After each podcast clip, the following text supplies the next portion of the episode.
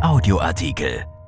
Fragen zu AstraZeneca. Erste Impfung bekommen. Was nun?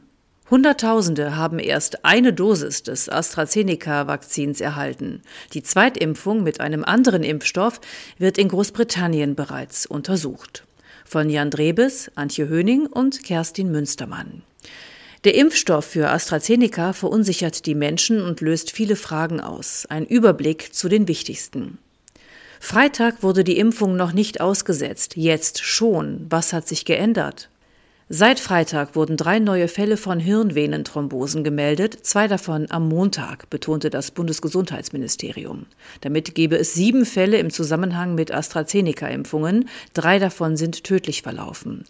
Trotz der hohen Zahl an Impfungen mit AstraZeneca sei das überdurchschnittlich viel. Deshalb hat das PEI entschieden, eine vorläufige Aussetzung zu empfehlen. Dem sei die Regierung gefolgt. Wie geht es weiter? Am Donnerstag wollen sich Experten der Europäischen Arzneimittelagentur äußern, am Freitag beraten Kanzlerin und Ministerpräsidenten. Experten halten eine Freigabe unter Auflagen für möglich, falls sich herausstellen sollte, dass eine Kombination von Risiken das Problem ist. So wird geprüft, ob Raucherinnen, die Verhütungsmittel nehmen, besonders gefährdet sind. Die Städte hoffen, dass der Impfstopp nur vorübergehend sein wird. Sobald Klarheit besteht, muss die Impfkampagne wieder an Fahrt aufnehmen, sagte Helmut Dedi, Hauptgeschäftsführer des Deutschen Städtetages. Der Impfstopp mit AstraZeneca treffe nun vor allem Berufstätige im medizinischen und pflegerischen Bereich, in Kitas und Schulen. Sie alle sollten in diesen Tagen geimpft werden, bedauerte Dedi. Was gilt für Menschen, die erst eine Dosis bekommen haben?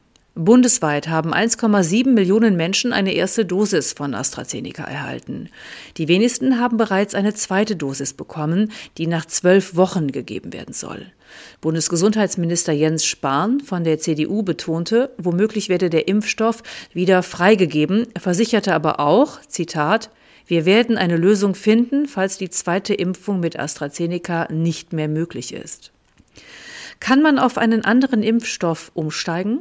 Das halten Experten für möglich. Es wird aber noch geprüft. Klinische Studien, die die Kombination von Erst- und Zweitimpfung mit zwei verschiedenen zugelassenen Impfstoffprodukten untersuchen, haben begonnen bzw. sind konzipiert. Hatte unlängst PEI-Chef Klaus Tschichutek gesagt. In Großbritannien würden Kombinationen des AstraZeneca-Impfstoffs mit Comirnaty von BioNTech Pfizer geprüft. Reicht auch eine Dosis?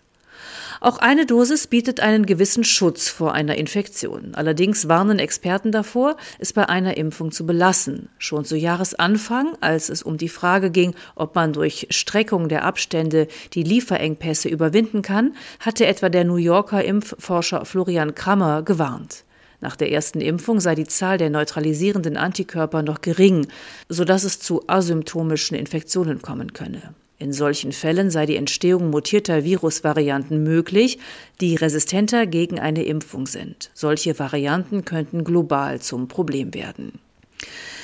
Was sagt AstraZeneca? Der britische Pharmakonzern sieht kein erhöhtes Risiko von Blutgerinnseln in Zusammenhang mit seinem Vakzin.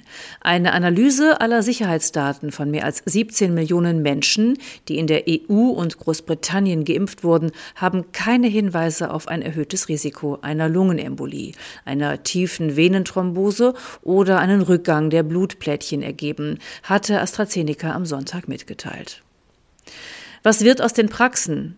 Weil der AstraZeneca-Impfstoff im Kühlschrank gelagert werden kann, sollte er vor allem in Praxen und Unternehmen eingesetzt werden. Nun könnte sich der Impfstart in den Praxen, der ab Mitte April geplant war, verschieben.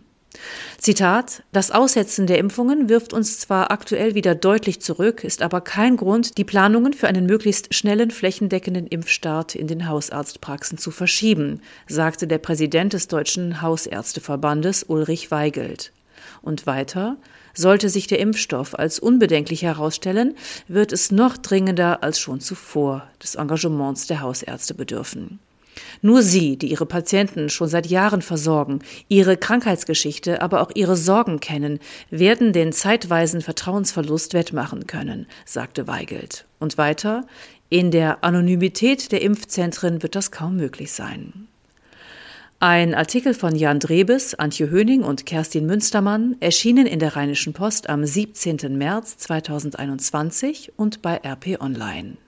RP Audioartikel. Ein Angebot von RP Plus.